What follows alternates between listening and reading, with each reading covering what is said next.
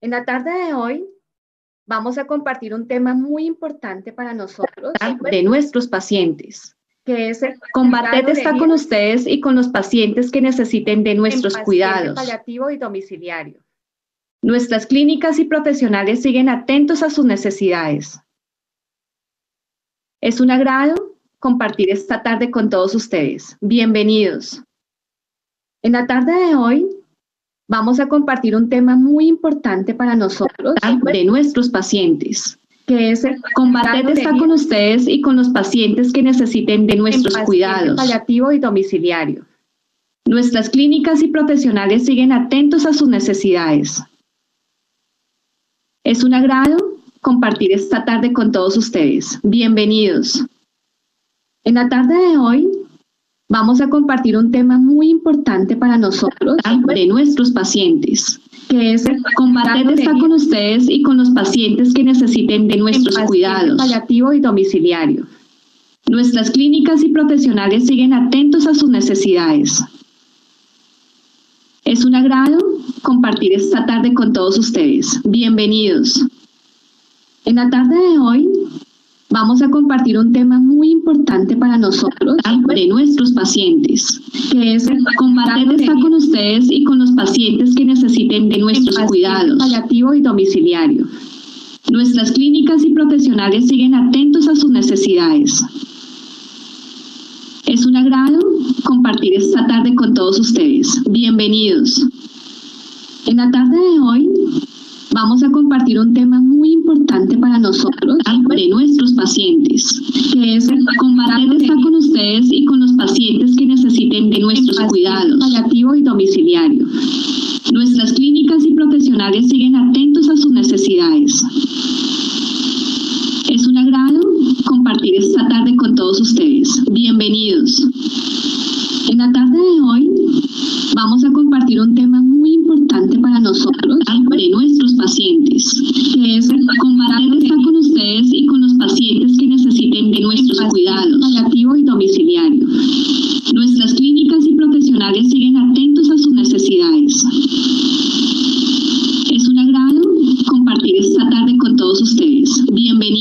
you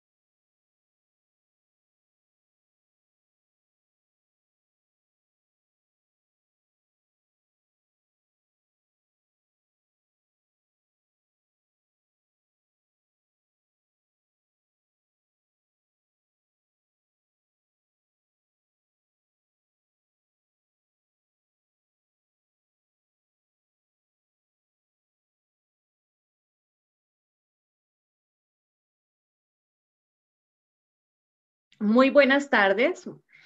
Buenas tardes a todos. Disculpen, tenemos un, un- un- un tema técnico de retorno. Vamos a dar la bienvenida a Jimena Morán. Jimena Morán es nuestra especialista, enfermera. Jimena Morán es especialista en el manejo de heridas y cuidado de paciente con ostomías. Es miembro de ANEO, que es la Asociación Nacional de Enfermeras em, y Cuidado de Ostomías. Tenemos el retorno.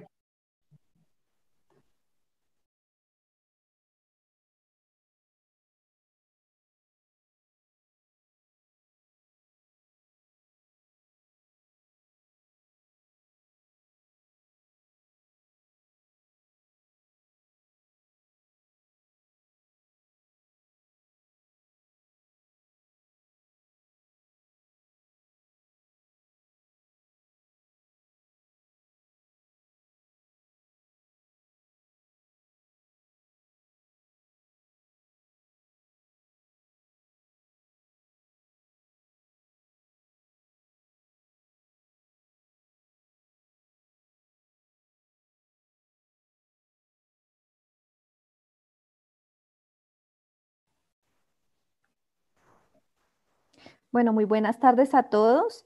Eh, Gracias, Jimena. Mil disculpas por el inconveniente técnico que ya estamos solucionando. Eh, como les comentó Andrea, hoy compartiremos eh, un tema muy importante que tiene que ver con la humanización del cuidado de enfermería. Gracias, Joana. Voy a compartir mi pantalla. A todos queremos darles una muy cordial bienvenida. Eh, gracias por invitarme a compartir este tema tan importante que, repito, tiene un enfoque desde la parte de humanización del cuidado de enfermería.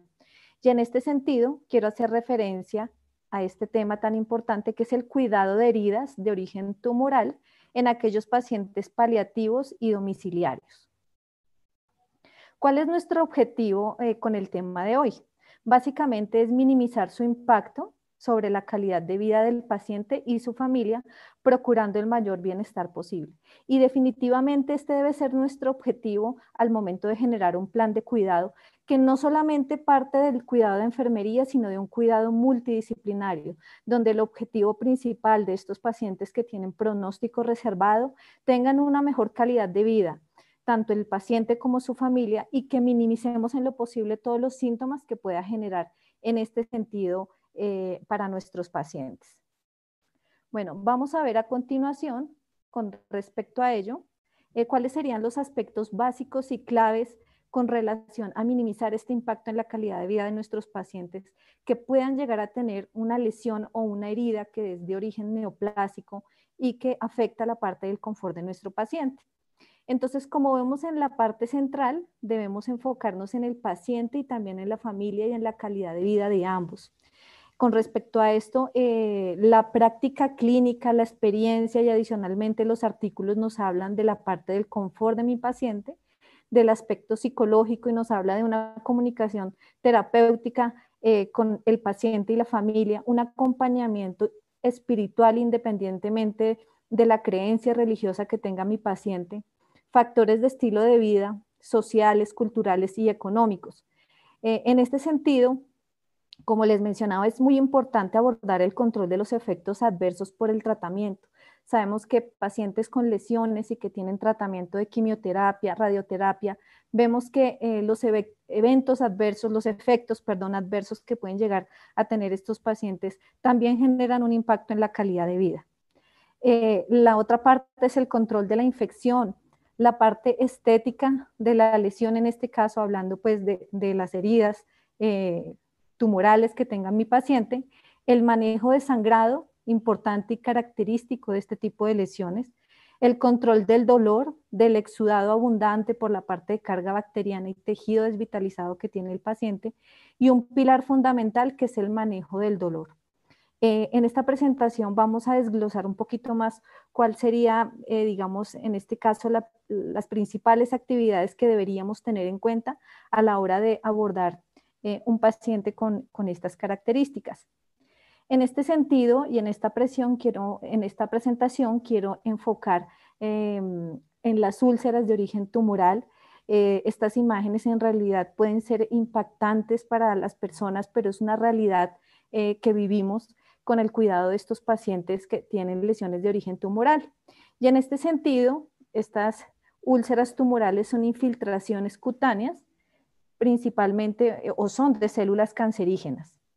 ¿Cuáles son las características de estas lesiones? Como ustedes ven allí en las imágenes, estas las características, características son es que son de crecimiento rápido, como lo ven allí se asemejan a una coliflor o un hongo, son de extensión vertical, o sea, más allá de la superficie de la piel, puede tener cráteres profundos, cavitaciones, cavidades, áreas de necrosis, fácilmente el tejido eh, se necrosa, puede haber formación de fístulas o trayectos dentro de estas lesiones y adicionalmente una característica importante es el exudado abundante y el mal olor que debemos tener en cuenta a la hora de generar un abordaje integral del cuidado.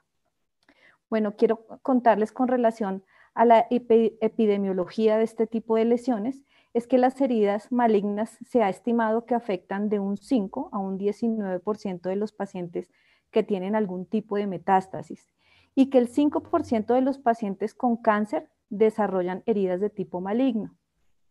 La prevalencia se estima entre un 0,6 y un 9%, que es una prevalencia alta en realidad para todos los tipos de cáncer, y se estima además que el 1.7 de las heridas crónicas sufren degeneración maligna, o sea, no solamente aquellos pacientes que de base tienen una patología cancerígena, sino que tenemos pacientes que tienen una úlcera de tipo crónico, como una úlcera venosa, arterial, pie diabético, que pueden degenerar en cáncer. Este tipo de lesiones eh, se llaman o se denominan úlcera de Marjolín, que son aquellas lesiones que eh, son por otro tipo de etiología, específicamente, y se habla más de las quemaduras o cicatrices de quemaduras, que más adelante y después de un tiempo pueden degenerar en algún tipo de, cáncer eh, a nivel de la piel. Bueno, vemos algunos escenarios de la malignidad en las heridas de tipo crónico. Entonces, ¿cuáles son los escenarios a los cuales nos podemos enfrentar? El primer escenario son las heridas que degeneran en cáncer o sea, cualquier tipo de herida que con el tiempo sufren un tipo de mutación a nivel celular y que pueden llegar a degenerar en cáncer y que cambian sus características en el hecho, ya lo vamos a ver en este momento, para que podamos alertarnos e identificar y realizar una biopsia que nos pueda em, avisar de que mi paciente tiene una proliferación de heridas de células cancerígenas. Tumores malignos que se presentan como heridas es el otro escenario las heridas con etiologías asociadas a tumores malignos y el otro escenario son las heridas resultantes de los tratamientos de estos tumores malignos. Bueno, en este sentido, quiero traer aquí este caso precisamente eh, relacionado con las úlceras de Marjolín. Eh, es un paciente de 63 años de sexo masculino eh, con una historia de dos años de lenta ulceración progresiva. Es un paciente que tuvo un antecedente de una quemadura por escaldadura eh, a los tres años y vemos cómo después de un tiempo eh, de presencia de síntomas, después de años, se le realiza una biopsia donde encontramos un carcinoma de células escamosas mm, con una tomografía computarizada que revela una invasión ganglionar axilar, en este caso sin metástasis a pecho y vemos que en el cultivo eh, nos reporta un estafilococo resistente a meticilina y pseudomonas aeruginosa. Traigo este caso, caso de una úlcera de marjolín que precisamente se desencadena en una herida eh, con presencia de células eh, escamosas como un carcinoma debido a una quemadura. Bueno, vemos aquí dos ejemplos más de heridas que llegan a degenerar en cáncer y este es un, e, en la parte derecha de sus pantallas vemos un, carcinoma vasocelular, eh, quiere decir que es del estrato basal eh, a nivel epidérmico, que afecta esta capa de, la piel, que inicialmente se presentó como una úlcera en rodilla. Entonces, inicialmente teníamos esta úlcera, úlcera, pero vemos que a través del tiempo y con la biopsia que se realizó, identificamos que ya había un proceso neoplásico eh, localizado en esta herida y vemos en la parte izquierda un carcinoma de células escamosas dentro de una úlcera de pie diabético. Por eso la importancia de valorar otro tipo de síntomas característicos de la lesión que puede llevarnos a pensar que eh, una herida cualquiera de tipo crónico puede llegar a presentar una mutación de gen y, y neoplasia. Y vemos aquí como una lesión cualquier tipo de lesión, como una lesión por pie diabético, puede generar en cáncer. Y vemos que las características de este, tipo, de este tipo de lesiones es que a la valoración vemos que se forma un tejido que es muy friable, que puede ser un tejido de granulación friable, que son sangrantes y es la principal característica de este tipo de lesiones, es que sangran con facilidad, que están cavitadas, que pueden tener exposición de vasos y órganos circundantes pueden tener presencia de biofilm y que podemos eh, observar algún tipo de lesiones donde vemos eh, exceso de tejido de granulación, eh, que es friable, entonces heridas hipergranuladas, que en algunos casos se decide o se opta por tomar una biopsia y encontramos que esa hipergranulación corresponde a la proliferación de células malignas o algún tipo de cáncer a nivel de la piel.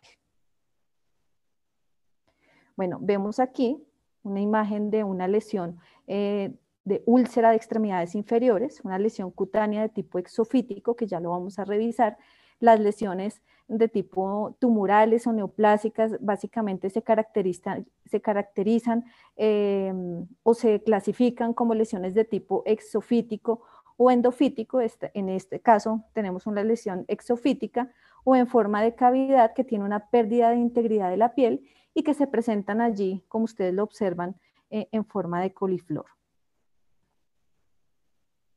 Y vemos como otro tipo de lesiones, eh, en este caso, por ejemplo, una ostomía, eh, puede generar una lesión de tipo neoplásico, como lo ven allí. Hay una formación de células anormales tipo neoplásica que se forman a nivel de las ostomías y que no solamente puede ser en estos escenarios, sino a nivel de las fístulas, donde también pues existe una data de pacientes que pueden llegar a tener este tipo de, neoplasias en estos escenarios.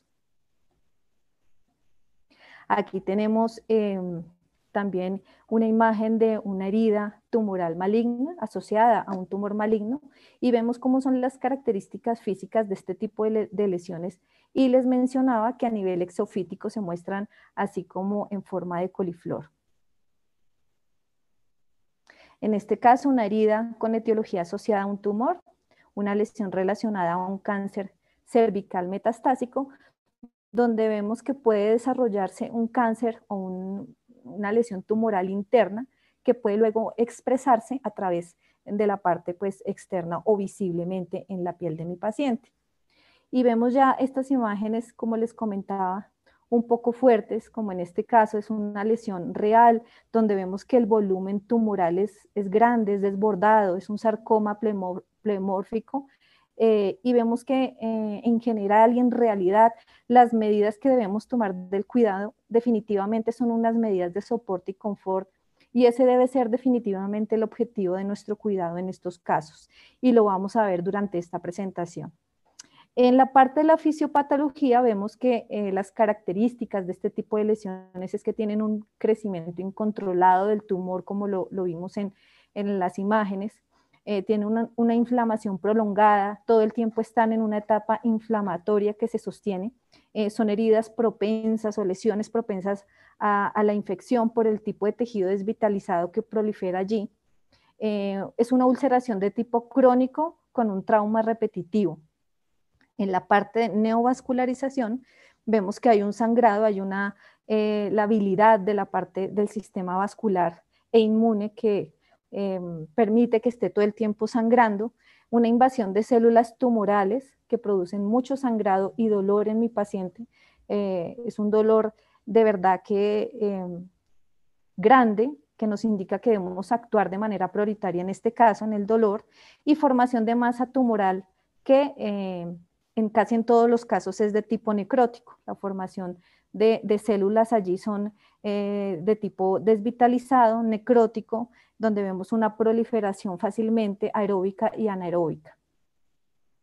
Con respecto a la clasificación de este tipo de lesiones, eh, podemos distinguir con respecto a la que se basa en la integridad de la piel, si es una lesión que está abierta o una lesión que está cerrada, pueden ser de estos dos tipos, o relacionada con el crecimiento tumoral, las características eh, físicas o clínicas del paciente que presenta este tipo de lesión. Y en este sentido se dividen en lesiones de crecimiento endofítico o exofítico. Vemos aquí en la primera imagen las de crecimiento endofítico, donde encontramos unos bordes que son indurados, que son enrollados y que adicionalmente tienen unas características de crecimiento infiltrativo.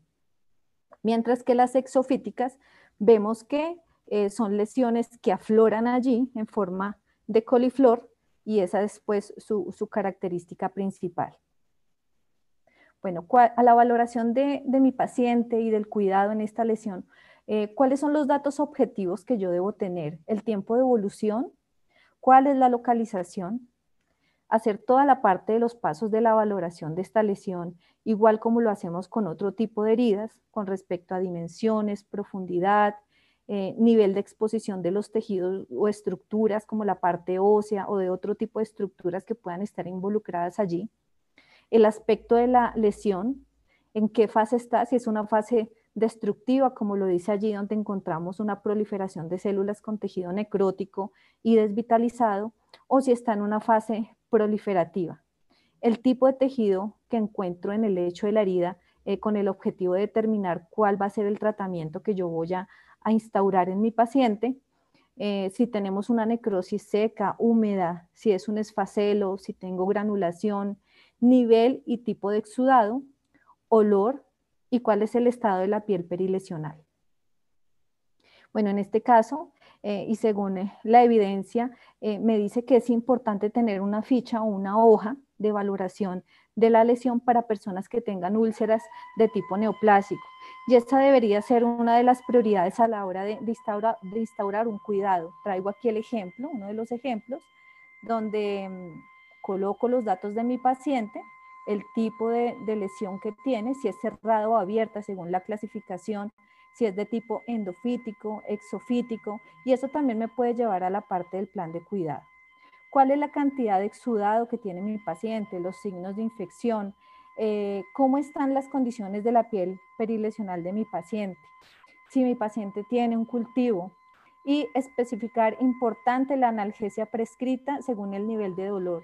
Existen unas recomendaciones a nivel del manejo del dolor que nos da la OMS, eh, y estas recomendaciones eh, dadas pues serán eh, prescritas por el médico tratante con relación al nivel de dolor en la escala que tenga mi paciente. En este sentido, vamos a hablar un poquito del diagnóstico de las heridas que nosotros pudiéramos pensar que son sospechosas de tener pues un origen tumoral. Entonces encontramos que la principal, el principal medio diagnóstico es la biopsia, y adicionalmente las características clínicas de la herida que por parte de la valoración del equipo multidisciplinario de la enfermera lo, vamos a poder hacer. ¿Cuáles son estas características? El aumento de tamaño que pueda presentar la lesión, es un retroceso que al contrario de generar un proceso de disminución o contracción va a aumentar de tamaño, un olor que la, literatura reporta que ni siquiera es fétido, sino que es algo más que eso. La literatura eh, lo, menciona de manera literal como un olor que es putrefacto, como un olor que eh, es tipo cadaverina, es lo que indica la literatura, que es diferente al olor fétido. Un cambio en las características del exudado, un sangrado que es excesivo y unos bordes de tipo exofítico, como lo mencionábamos, tipo eh, coliflor. Y heridas que vemos que no responden a terapia estándar, ¿cierto? Que están estancadas eh, a pesar del uso de la tecnología, sumados a estas características que encontramos allí. Y donde definitivamente la sugerencia es eh, realizar una biopsia que nos pueda confirmar o descartar el origen tumoral de, estas lesiones. Bueno, en este sentido, eh, con respecto a, qué sería el pilar del tratamiento, entonces tenemos aquí algunos de los abordajes que se dan en este tipo de pacientes, que es la radioterapia paliativa, que tiene como objetivo disminuir el exudado y el sangrado. Hablábamos del inicio que definitivamente, y en este caso mi plan de cuidado debe ir dirigido a minimizar el impacto que pueda tener estos pacientes, que en algunos de ellos no tienen pronóstico en realidad. Eh, la quimioterapia que me permite al paciente reducir el tamaño del tumor, el dolor y el riesgo que pueda tener de hemorragia. Existen alternativas como las terapias hormonales que permiten reducir los síntomas asociados con los tumores sensibles eh, a hormonas y la cirugía que en algunos casos eh, permite minimizar el riesgo de proliferación. Eh, les decía al, inicio que será un trabajo multidisciplinario y que viene enfocado al cuidado desde la parte de la lesión y del impacto que le causa al paciente y su familia y también la parte del tratamiento médico. En ese sentido, eh, para el manejo de las heridas malignas y que no sean curables, existe un, algoritmo de cuidado que es el HOPES, que nos reporta la literatura y que la práctica clínica definitivamente nos indica eh, desde mi experiencia que es muy aplicable al cuidado de este tipo de pacientes. Entonces nos dice que el tratamiento debe ser enfocado al manejo de los síntomas. Vemos aquí en el primer pilar, el cuidado, el soporte, las medidas preventivas y que los asuntos o los cuidados deben ser centrados en mi paciente. ¿Centrados en qué? En sensaciones de miedo o ansiedad, depresión, por alteración de su imagen corporal y un déficit de afrontamiento. Eh, entonces, con respecto a este acrónimo, que es el HOPES, vemos que la H que corresponde a hemorragia, entonces nos indica que debemos hacer un cuidado eh, enfocado a minimizar el, sangrado. La O de olor, teniendo en cuenta el olor característico de este tipo de lesiones. La P de dolor, en inglés, la P. La E de exudado y la S que tiene que ver con el control de la infección superficial, que es algo que lo podemos hacer desde el enfoque del cuidado de enfermería, ya eh, en conjunto con la parte del, antibiótico sistémico que pueda eh, prescribir mm, el médico tratante. Entonces, en este sentido, se requiere un enfoque que debe ser integral para optimizar los resultados de mi paciente. En el caso de la hemorragia, me dice que debo considerar apósitos con alginatos o apósitos que me permitan disminuir el sangrado. Entonces, ese es mi objetivo y la idea es que vamos a, utilizar en este caso la tecnología. Y definitivamente la, experiencia y la parte de las recomendaciones clínicas es que nos dicen que aún en este paciente, sabiendo que no tenemos un pronóstico adecuado, vamos a hacer uso de la tecnología y vamos a hacer el uso de la tecnología para mejorarle la imagen corporal al paciente para disminuir esa parte de, riesgo de deterioro de la calidad de vida y para que, generar que haya un cierre, por lo menos, que permita que el paciente mejore su autoestima. En la O, pues vamos a generar el control del exudado, que es lo que nos genera la parte de, del olor de este tipo de lesiones. Eh, el dolor, seleccionar apósitos atraumáticos. Y en esto es muy importante. Muchas veces pensamos que como es un paciente que no tiene pronóstico, lo hemos visto, Simplemente le vamos a poner gasita a mi paciente, ¿cierto? Pero no es el objetivo. Estamos hablando de un cuidado humanizado donde definitivamente debo seleccionar un apósito que le dé confort al retiro a mi paciente. Que puedo colocarle una hidrofibra que se gelifica y que al momento del retiro no le voy a causar ningún daño a mi paciente y que al contrario voy a ayudar a controlar la parte bacteriana.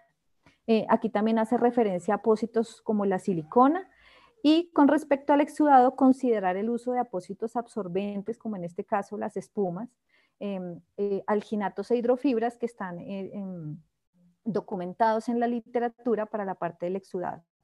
Y con respecto a la carga bacteriana superficial, eh, me indica la recomendación que puede utilizar agentes antimicrobianos para la infección de la herida superficial, que sería lo que se manejaría por parte del cuidado de enfermería, y terapias antimicrobianas a nivel sistémico para infecciones de tipo eh, profundo, que en este caso sería un trabajo interdisciplinario con el médico tratante.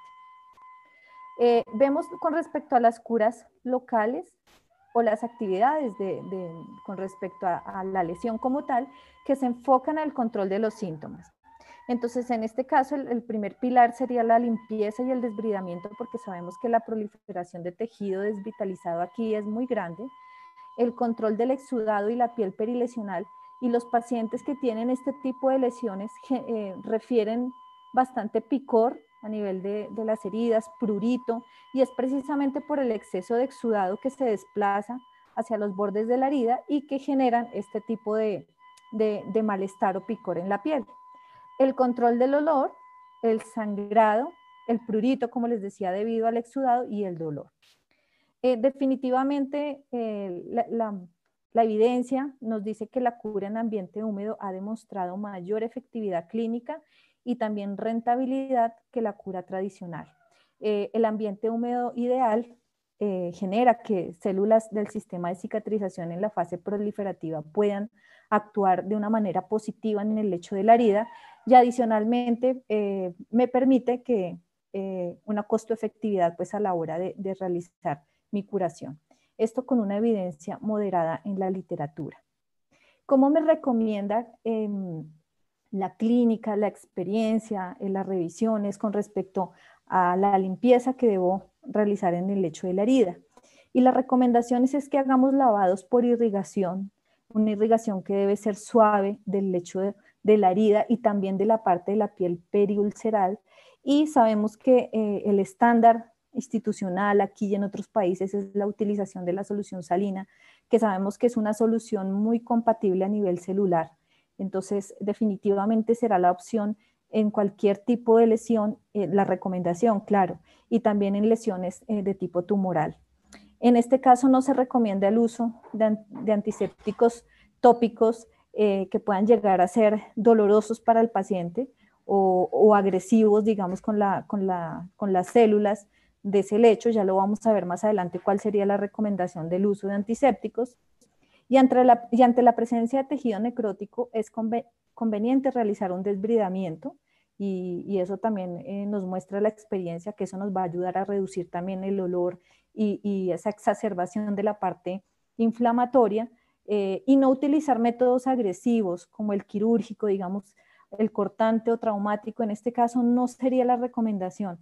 La recomendación eh, es que se realice un desbridamiento de tipo autolítico, eh, y en este caso, pues las recomendaciones del uso de los hidrogeles, que son amorfos, eh, que pueden llegar a este tipo de cavidades que se presentan en estas lesiones y nos van a permitir que el paciente eh, no genere el dolor o disminuyamos el, dolor en, mi paciente.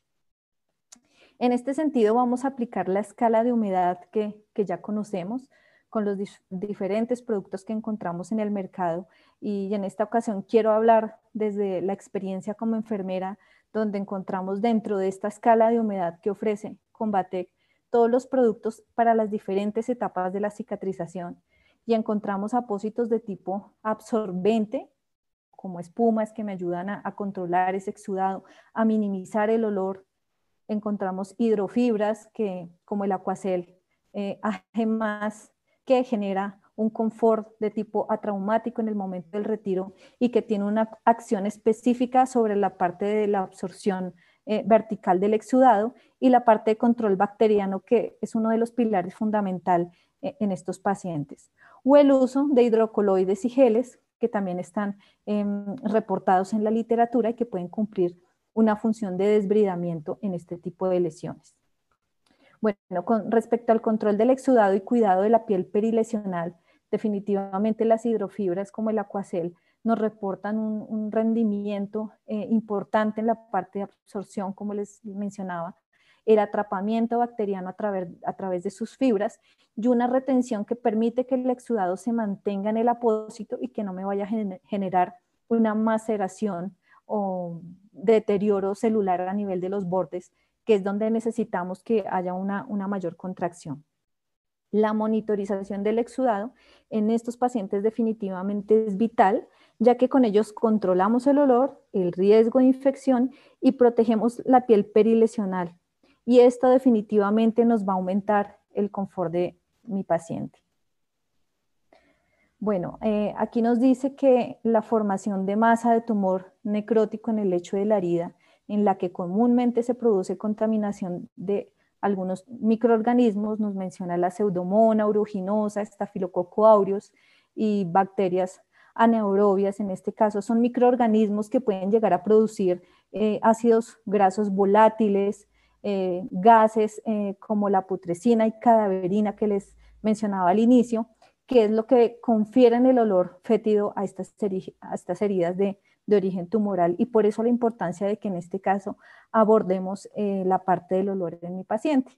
Eh, quiero compartirles aquí una literatura em, brasilera donde nos habla em, de cómo podríamos categorizar el olor eh, en estas heridas de origen tumoral.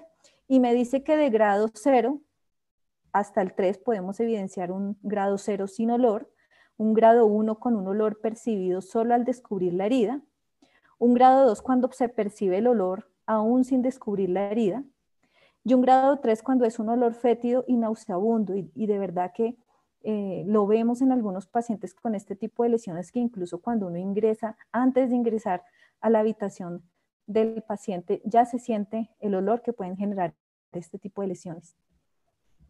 Con respecto al control del olor, entonces básicamente lo mencionábamos, y es que todos esos procesos metabólicos de esa mutación de genes y de bacterias que liberan todo este tipo de ácidos grasos volátiles y fétidos dan lugar al, olor tan desagradable que pueden presentar este tipo de lesiones.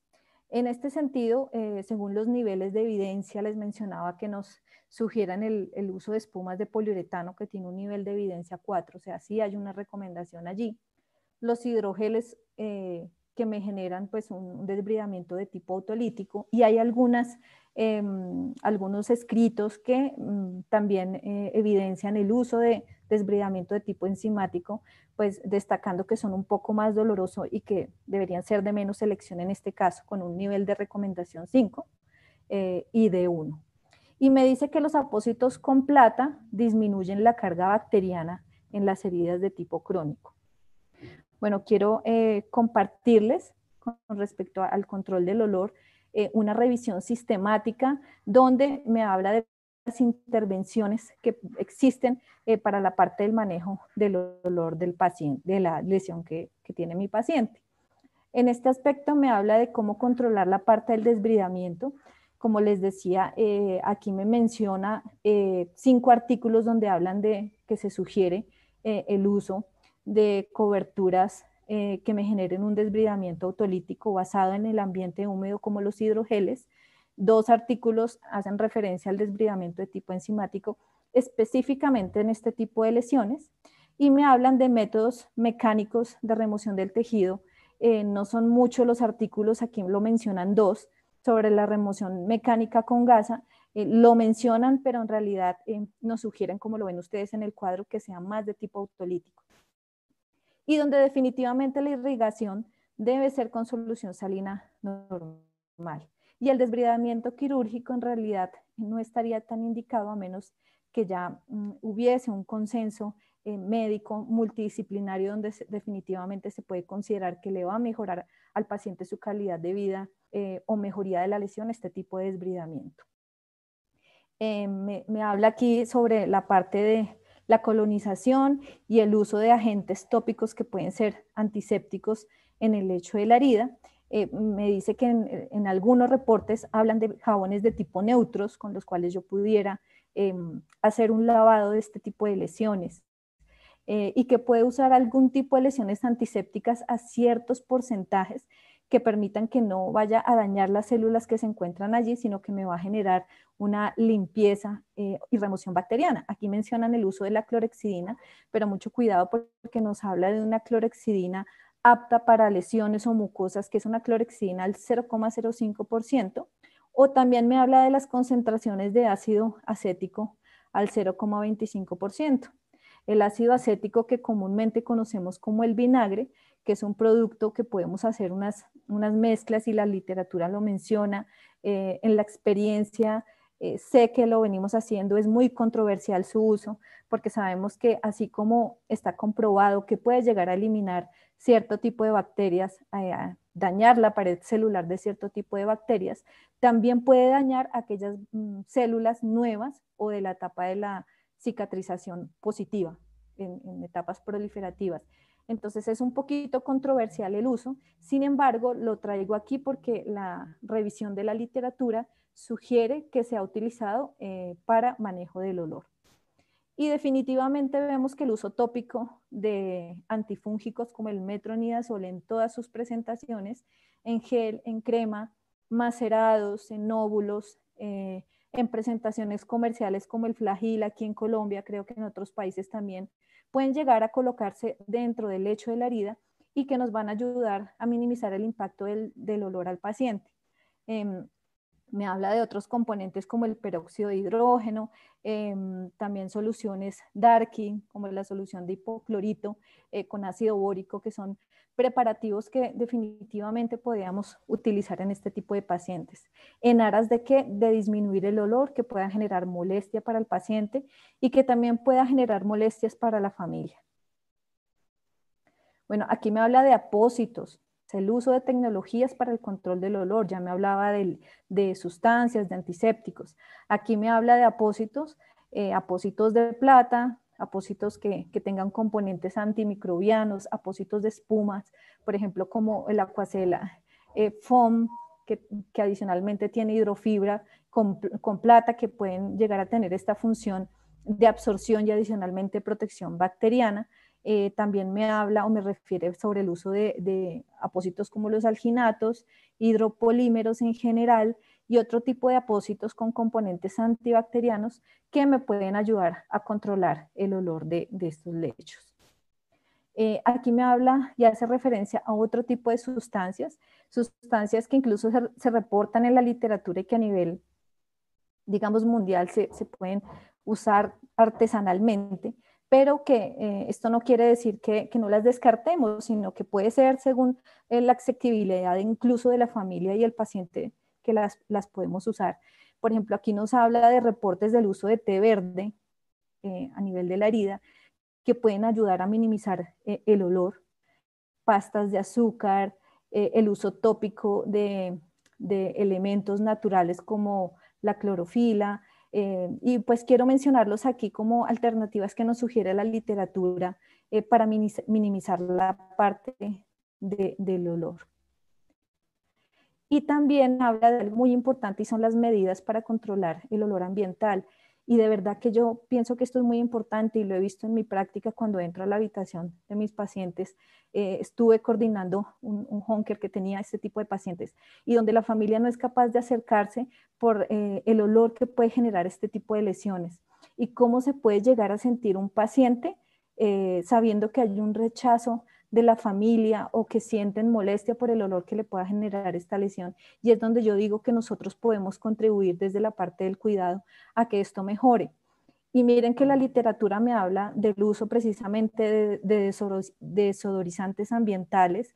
Eh, he visto em, pacientes que tienen en la habitación eh, un poquito de café en la esquina, eh, sustancias aromáticas, pebeteros, velas, todos estos elementos que pueden ayudar a, minimizar el impacto.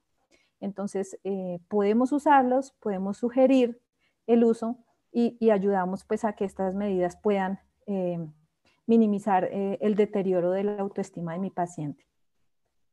Importante las estrategias para proteger la piel perilesional y recordemos que es posible que yo requiera cerrar la lesión de mi paciente como terapia paliativa para disminuir el impacto. Eso no quiere decir que voy a dejar la lesión sin tecnología, lo puedo manejar. De hecho, la literatura me dice que yo puedo utilizar y debo utilizar tecnología en estos pacientes.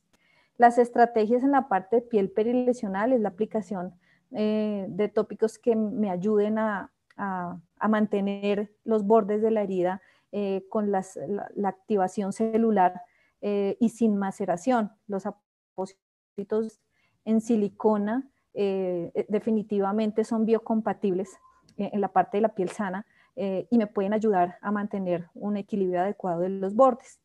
en este caso, SensiCare definitivamente es una opción en la parte de mantenimiento de los bordes de la herida, silicona SensiCare, y la parte de remoción de los adhesivos, teniendo en cuenta que la piel del paciente que, tiene una, una, lesión a nivel eh, tumoral tiene una alteración del sistema inmunológico y que tiene una piel frágil y que en el momento de quitarle el adhesivo al paciente muy seguramente voy a tener el riesgo de que la piel de mi paciente pues me la lleve con el adhesivo.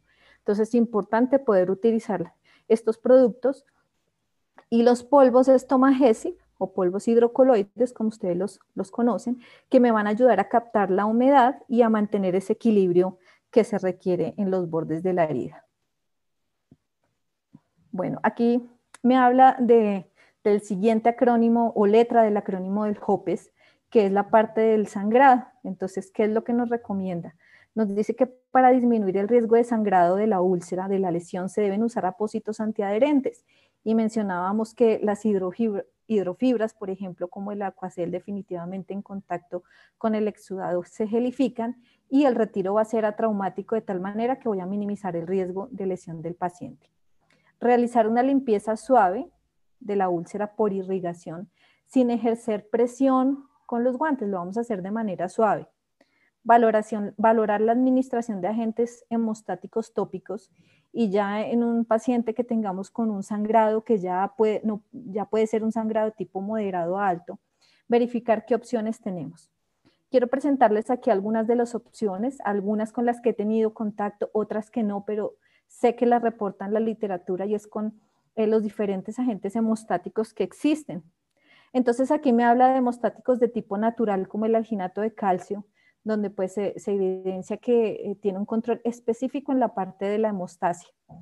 el colágeno, la celulosa oxidativa, y cada uno de ellos tiene unos comentarios que están relacionados con los pros y los contras que puedo llegar a tener eh, con respecto al uso de estos productos. Eh, coagulantes como esponjas absorbibles que pueden tener un riesgo de embolización. Y aquí vamos a analizar cuál es el riesgo-beneficio en mi paciente según el objetivo del cuidado.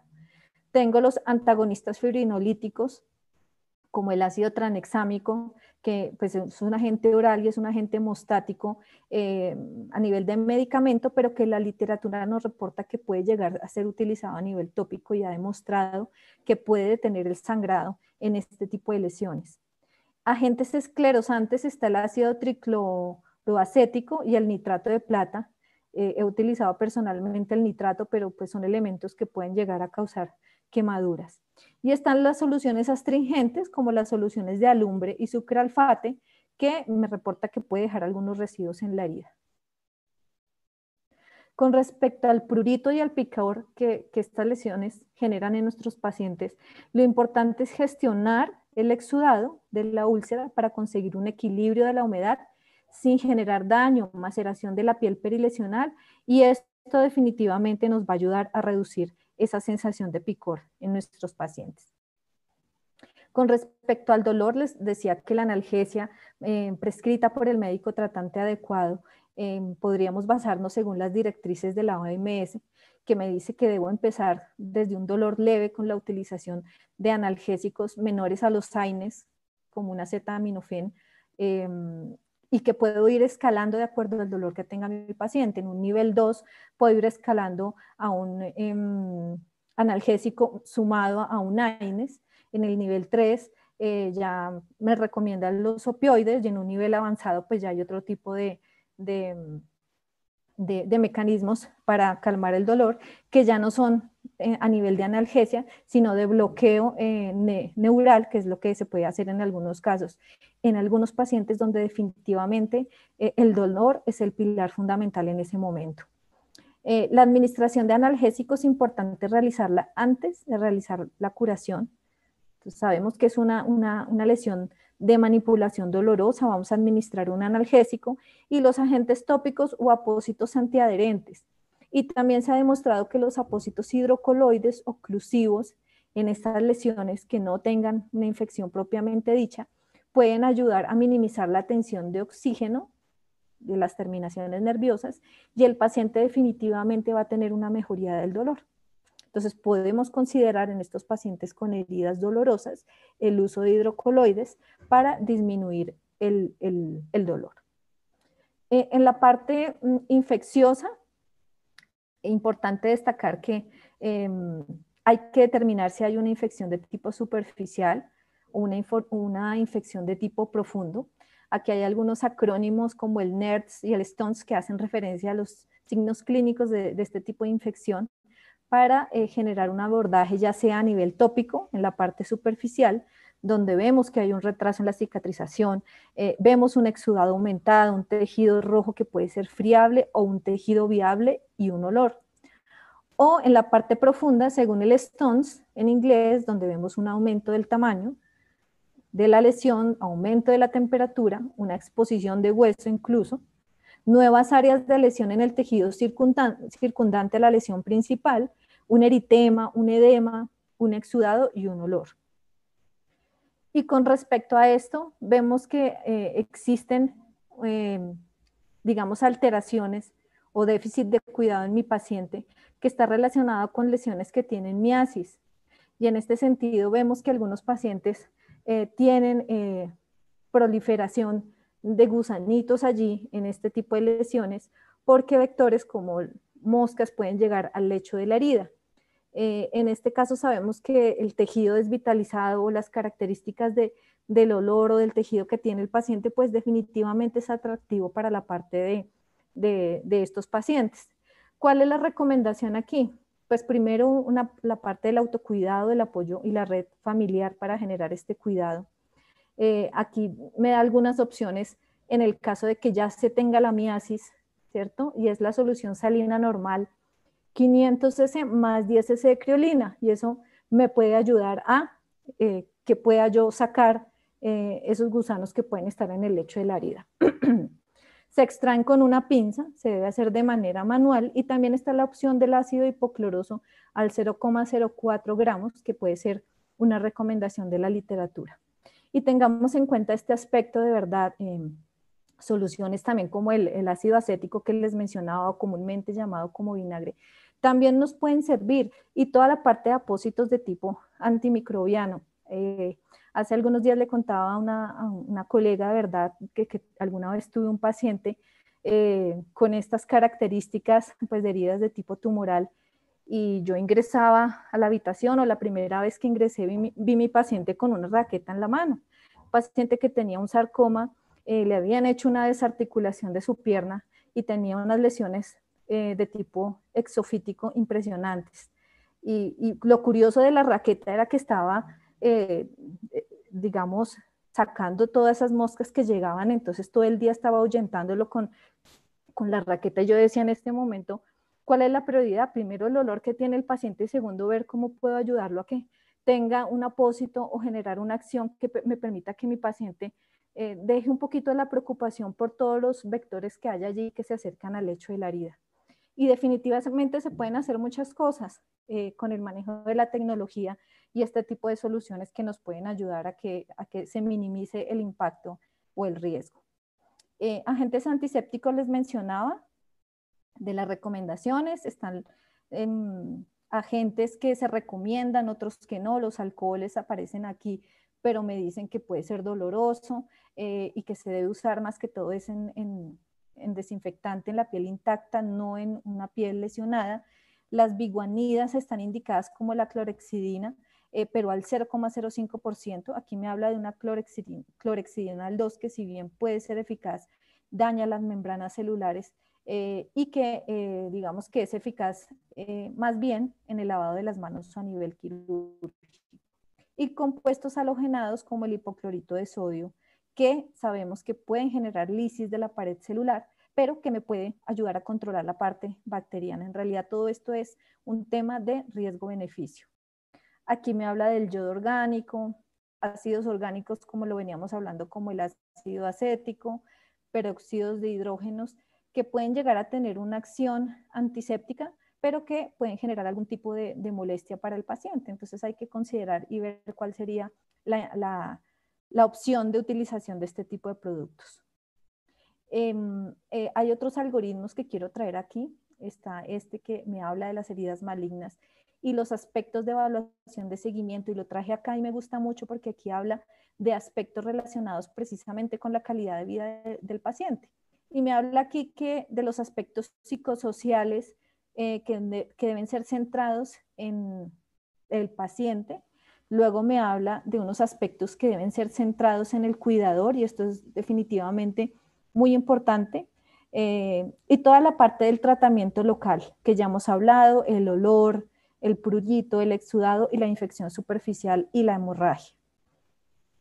Debido a la falta de protocolos estandarizados basados en la investigación y la evidencia, el tratamiento de las heridas exofíticas o lesiones de mm, etiología tumoral se basa en estudios de casos o en la opinión de expertos. Y en realidad esto pasa y les hacía énfasis en que son experiencias clínicas y que qué bueno sería que eh, tuviéramos la iniciativa de ahondar más en este caso.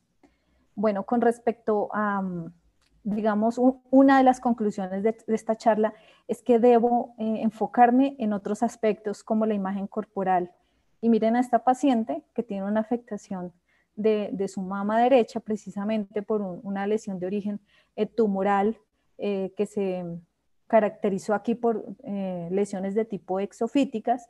Y aquí dice que la actuación de enfermería frente a este tipo de lesiones se deberá enfocar desde el punto de vista de tratamiento paliativo al paciente y su familia y que los cuidados proporcionados estarán condicionados por la sintomatología y las características concretas que pueda presentar cada paciente. En este caso, ¿cuál sería el objetivo? Tratar de, en lo posible, mejorar esta apariencia y generar algún tipo de, intervención que haga que, mi paciente se, se, sienta menos deteriorada en su parte estética. Em, quiero aquí traer algunos retos con resultados eh, y me habla precisamente del uso de la tecnología en lesiones de origen, de origen tumoral. Mm, aquí tenemos un paciente de 64 años que tiene un, un linfoma no Hodgkin y que este tumor pues llegó a, a representar como lo vemos aquí en la zona maxilar superior e inferior izquierdo de siete meses de evolución sumado a una comorbilidad o varias como la diabetes mellitus, según dice ahí, y la hipertensión arterial. Adicionalmente presenta una sepsis de origen desconocido. ¿Cuáles son los retos aquí? El desbridamiento autolítico, mencionábamos que es el menos doloroso, el control microbiano, del exudado, del olor, disminución del olor. Y en este caso eh, se realizó un, un, tratamiento y un cuidado eh, en la lesión de, mi paciente con una hidrofibra de acuacelaje más con protección bacteriana, con un hidrogel que me va a permitir que sea, eh, se genere un desbridamiento autolítico, un apósito absorbente para manejo del exudado como es el Aquacel Foam y un gel para la parte de hidratación de bordes y del nuevo tejido. Y vemos cómo la lesión evoluciona a que ya no tengo un tejido necrótico seco, sino un tejido em, necrótico húmedo y vemos en adelante cómo físicamente y las características de la lesión vienen cambiando con el uso de la tecnología. En este caso, y mi objetivo, como les decía, es minimizar el impacto estético y la calidad pues, de vida y con lo referente a la autoestima de mi paciente. Vemos aquí luego en una etapa final donde ya hemos hecho un desbridamiento, utilizamos Sapgel, que es un, gel a base de hidantoína, ácido bórico, Em, donde me va a permitir una hidratación em, y una proliferación de tejido epitelial. Y vemos aquí como en un total de 49 días, con 10 curaciones, que en realidad me parecen pocas curaciones, o sea, de verdad es, hay un costo-beneficio aquí, y un promedio de curaciones de cada 15 días, como yo puedo ayudar a minimizar el impacto psicológico a mi paciente, que es prioridad y pilar en el caso de estos pacientes. Y simplemente aquí en la parte de análisis de costos, cómo ver eh, con relación a la parte de costos de tratamientos convencionales versus un tratamiento con tecnología avanzada, en este caso con tecnología Combatec, me redujo los costos hasta más de un 50%. Y adicionalmente en tiempo, vemos cómo veníamos con unas curaciones de 49 días y cómo logré yo con el uso de la tecnología mejorar la apariencia, y la estética de mi paciente en 10 días.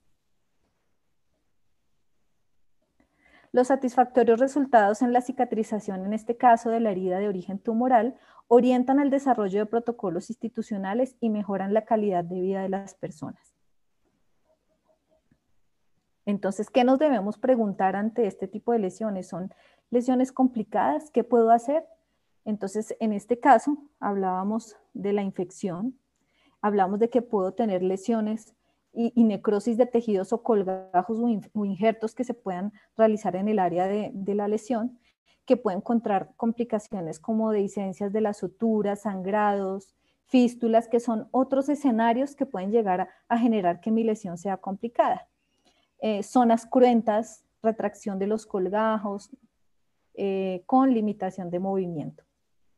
Y en este caso traigo un caso de cuidado de la zona donante de un paciente de 82 años, donde pues se realizó este procedimiento, en un paciente con un, diagnóstico de un carcinoma epidermoide auricular izquierdo, como lo vemos allí, eh, con 26 días de posoperatorio de una otectomía. Hicieron resección total de la parte de su em, oreja.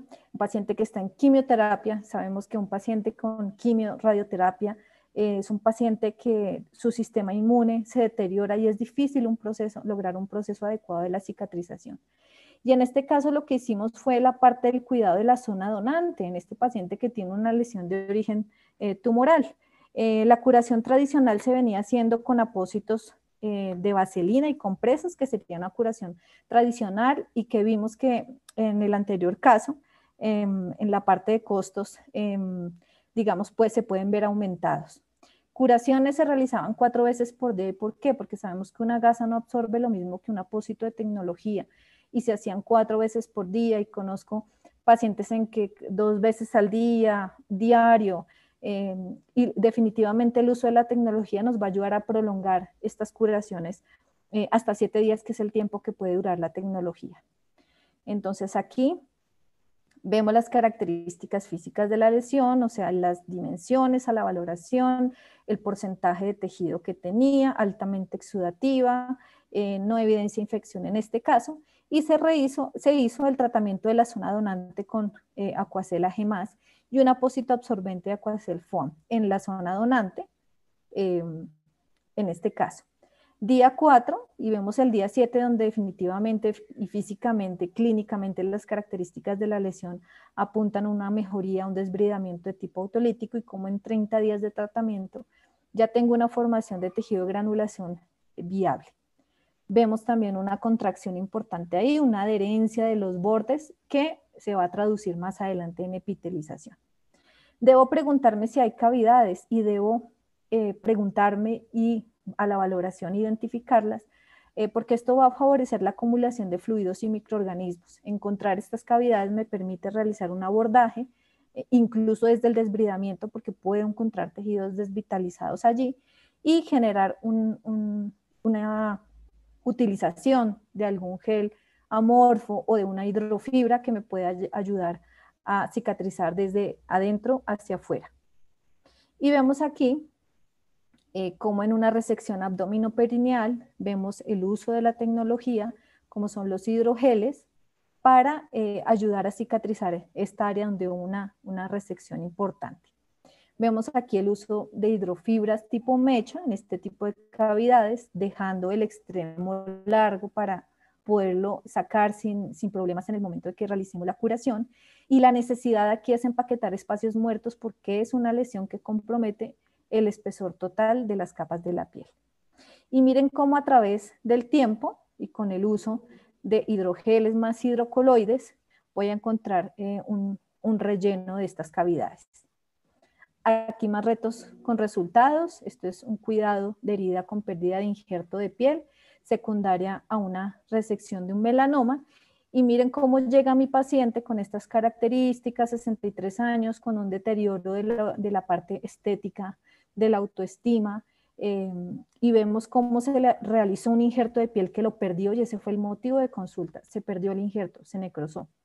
Entonces vemos cómo con el uso de tecnología, el uso de Aquacel AG+, más Duoder, Extratin en este caso, y miren cómo, cómo en la parte estética ya el paciente se va con su Duoder Extratin, que le tapa esa lesión y que hace que el paciente no se vaya a sentir mal. ¿Sí? Y adicionalmente, pues estoy generando un proceso curativo con el uso de los apósitos. Y definitivamente la parte, la parte estética influye mucho en, el autoestima. Total de 10 de tratamiento, 48 promedio de curaciones cada 5 días y el número de curaciones fueron nueve días. Bueno, aquí vemos otro tipo de lesión, un paciente de 36 años, eh, tiene un diagnóstico de una neoplasia de comportamiento incierto o desconocido de tejidos mm, conectivos y otros tejidos blandos. Em, ya vamos a ver acá eh, los datos. Em, la esposa indica que presentó curaciones diarias por espacio de siete días en domicilio, realizadas por la misma paciente con eh, productos como nitrofurazona y vendajes de algodón. Este fue un caso que se desarrolló en nuestras IPS de Combatec durante un espacio de tres días y es una lesión de estas características en la planta del pie. Eh, es una lesión de origen tumoral eh, y vemos pues, las condiciones del tejido necrótico que en su momento era de un 50%, esfacelo de un 20% y granulación de un 30%. Aquí se inició con el uso de tecnología en el día 1, una espuma absorbente, un Aquacel Foam. Vemos aquí en el día 6 y 7 y vemos en el día 7 donde hay una contracción de bordes evidente del lecho de la herida, una mayor formación del tejido de granulación que lo vemos a través del tiempo y con el uso de la tecnología. Vemos aquí en el día 36 cómo empezamos a ver unos bordes más definidos, adosados. Y vemos aquí en el día 50 cómo el paciente fue valorado por cirugía plástica el 8 de agosto y donde se observó un lecho precisamente apto y sin signos de infección para colocar un injerto. En este caso, el objetivo era prepararle el lecho de la herida para que el médico tratante, en este caso el cirujano plástico, pudiera realizar un injerto. Y vemos aquí desde el día 1 hasta el día 57 cómo será la evolución. Y de nuevo traemos, perdón, aquí la tabla de costos, donde definitivamente me sigue diciendo que la curación avanzada versus la tradicional me disminuyó en este caso también el 50% de los costos eh, que había tenido antes. Esto era lo que quería compartirles, puede llegar a ser un tema extenso, pero traté de condensar aquí eh, el cuidado que debería tener mi paciente enfocado en la parte em, del cuidado humanitario. Muchas gracias. Gracias a ti, Jimena. Qué buena presentación. La verdad que nos enfocas en el cuidado integral del paciente paliativo y paciente que se encuentra internado o que es visto por un home care. Muchas gracias por tu visión. Pues tenemos varias preguntas y agradecemos a todos que estén participando de esta manera tan activa.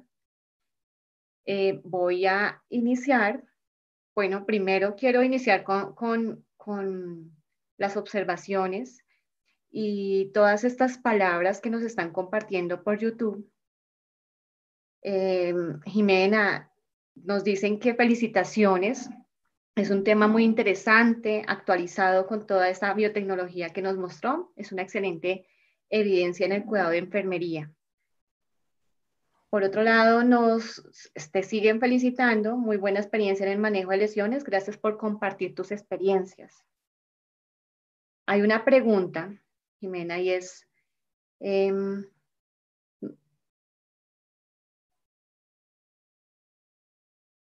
y es entonces, ¿existe algún tipo de apósito que controle el dolor en el paciente? Bueno, les mencionaba que definitivamente eh, existen dos alternativas y una es que sea un apósito de retiro traumático porque es la parte de adherencia a las gasas u otro tipo de material que genera que al momento de desprenderlos le genere dolor a mi paciente. Entonces la idea es utilizar un apósito, pueden ser unas hidrofibras, una espuma de hidrofibra que son de retiro atraumático, que en contacto con el exudado forman un gel que permiten que me genere este retiro atraumático. O por otro lado está la parte de los hidrocoloides, que están reportados en la, en la literatura que por ser oclusivos disminuyen la tensión del oxígeno, hablamos de los apósitos duoder, y esto hace que tenga una menor exposición de las terminaciones nerviosas y que puede llegar a ser menos doloroso para mi paciente. En general tiene que ver con la antiadherencia del apósito o de eh, proporcionar un mayor cuidado o oclusión de las terminaciones nerviosas en el lecho. Gracias, Jimena. Dicen, nosotros en nuestros pacientes quemados, eh, esto no lo dicen en YouTube, eh, nosotros en nuestros pacientes quemados, segundo grande, usamos Aquacel con buenos resultados. Muchos no han sido sometidos en cirugía en esos casos. Em, dice, en casos de tercer grande, lo usamos para evitar infecciones y preparar el lecho para el injerto. Muchas gracias. Em, por compartirnos a través de YouTube también su experiencia. La experiencia del uso de Aquacel en pacientes quemados es muy importante también. Sí, claro, y definitivamente, gracias por compartir la experiencia. Eh, de verdad que el apoyo del uso de la tecnología es muy importante, tanto en confort para el paciente y costo-beneficio. Eh, y es muy posible que por las condiciones del paciente y demás, el paciente no pueda ir a cirugía, pero tenemos otras opciones que pueden ayudar en este caso como lo mencionan allí. Perfecto. Jimena, hay varias preguntas, hay varias. ¿Cómo se debe justificar el uso de apósitos de alta tecnología en estos casos para evitar glosas? bueno, yo, eh, bueno, yo hablo precisamente para el caso de Colombia. Yo sé que hay personas de otros países acá, eh, a quienes saludo. Eh, conozco el contexto de salud en Colombia y mm, definitivamente la ley dice que los pacientes que tengan algún tipo de lesión y requieran un elemento de curación o curativo, según dice nuestro decreto em, nacional, es que definitivamente serán incluidos dentro de, eh, plan básico de mi paciente. Entonces, es, eh, por ese lado es importante saber que definitivamente están cubiertos. Por el otro lado, que la justificación de la lesión como tal ya me indica que puede usar un apósito de tecnología, independientemente de la patología al que todos deben tener derecho, y más aún los pacientes eh, con heridas de tipo oncológico. Y adicionalmente, incluirlo, y es una recomendación que lo incluyan dentro de los protocolos que ustedes tienen a nivel institucional, que tengan en cuenta la utilización de este tipo de tecnologías en pacientes específicos con heridas de tipo eh, tumoral, neoplásicas, para poder justificar e incluirlo dentro de, nuestros paquetes y en convenio con el asegurador. O sea, sí se puede justificar, em, tengamos nuestros protocolos y apoyémonos pues de, de, la cobertura que nos da en este momento el sistema de salud de incluir los dispositivos médicos para el cuidado de las lesiones. No necesitan mi PRES, eh, se pueden solicitar a través de una formulación para mi paciente. Perfecto, Jimena. Hay otra pregunta por el chat de Zoom y es, ¿al usar Aquacel requiere otro parche primario? Bueno, em, digamos que depende.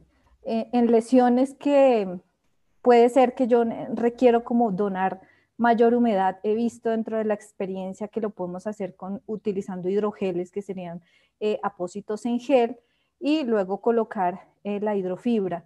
Eh, en realidad yo la podría colocar sola o dentro de la experiencia que he tenido y que he visto es que podría apoyarme del uso de los hidrogeles para generar un mejor ambiente húmedo allí. Eh, otro apósito primario allí, no, no, no, no sería allí como la recomendación. Em, debería estar en contacto directo con, la, con el lecho de la herida o con el uso de hidrogeles amorfos. Gracias, Jimena. Hay otra pregunta y es, nos preguntan, por favor, en el caso de la limpieza, al encontrarnos con las gleras de, fibrina propias de la evolución normal de la cicatrización, y al mencionarse que no debemos realizar fricción en la herida, ¿cómo se procede con la limpieza en este caso?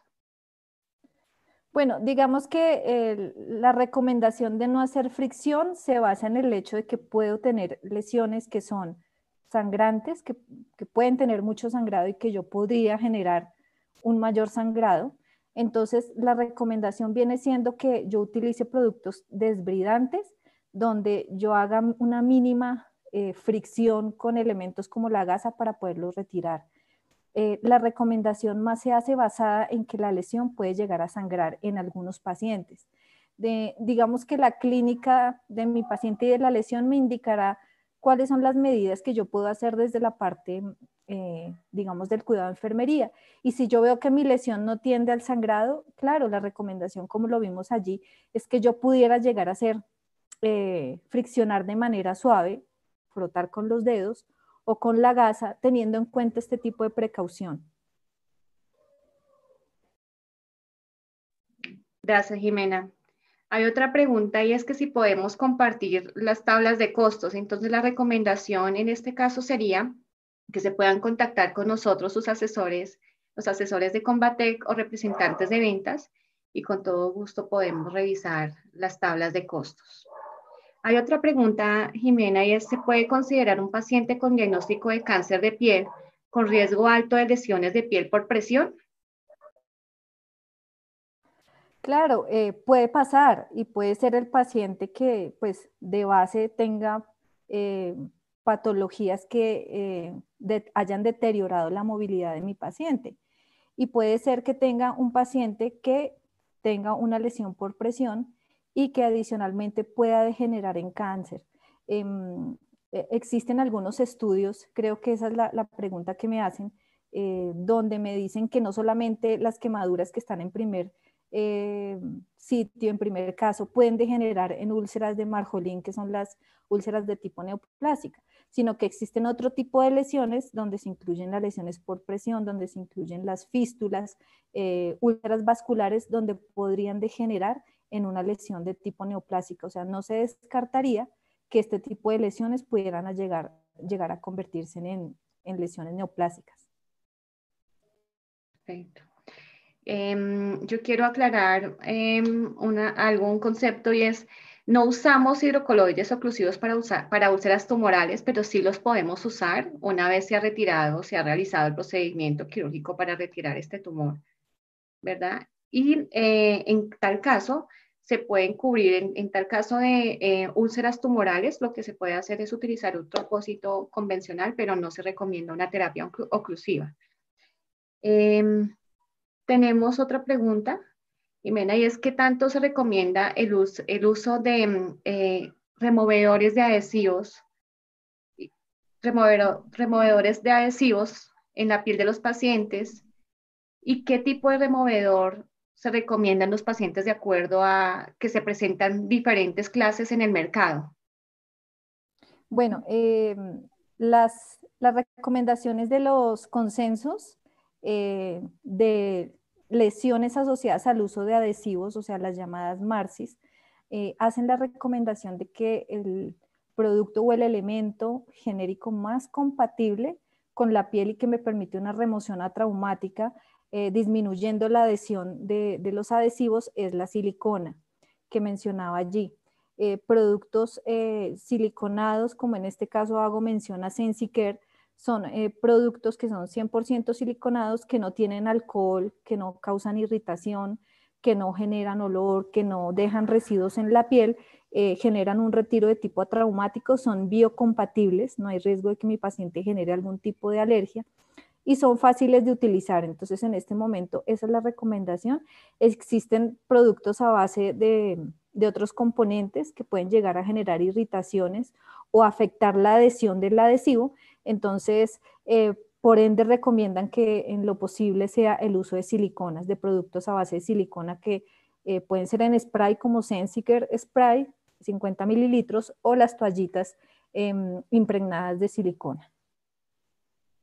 Perfecto, Jimena. Bueno, em, ¿alguna conclusión que nos quieras ofrecer teniendo en cuenta que el tiempo se nos ha agotado en un tema tan interesante en el que nos has compartido hoy? Eh, sí, eh, en realidad eh, les comentaba yo que desde mi experiencia pues ha sido importante el abordaje de estos pacientes. La información en realidad es limitada y en eso quiero que hacer énfasis. las revisiones hablan de muchas alternativas que tienen pro, contras, que son controversiales en el, en el uso del producto, pero en este caso mi sugerencia es que veamos la parte de confort de mi paciente entonces, enfocarnos en eso, en ver qué, puedo yo cambiar en este paciente que no tiene pronóstico y que le pueda hacer llevadera, digamos, esta, esta situación. Em, bueno, aquí para finalizar, eh, me hablaban sobre los efectos de la radioterapia y la quimioterapia en el tema de la cicatrización, donde definitivamente se ve afectada y em, digamos que eh, la utilización de la tecnología debería ser un pilar fundamental para em, eh, ayudar a avanzar un poco más el proceso de cicatrización para responder a la persona que, que, pregunta aquí en el chat.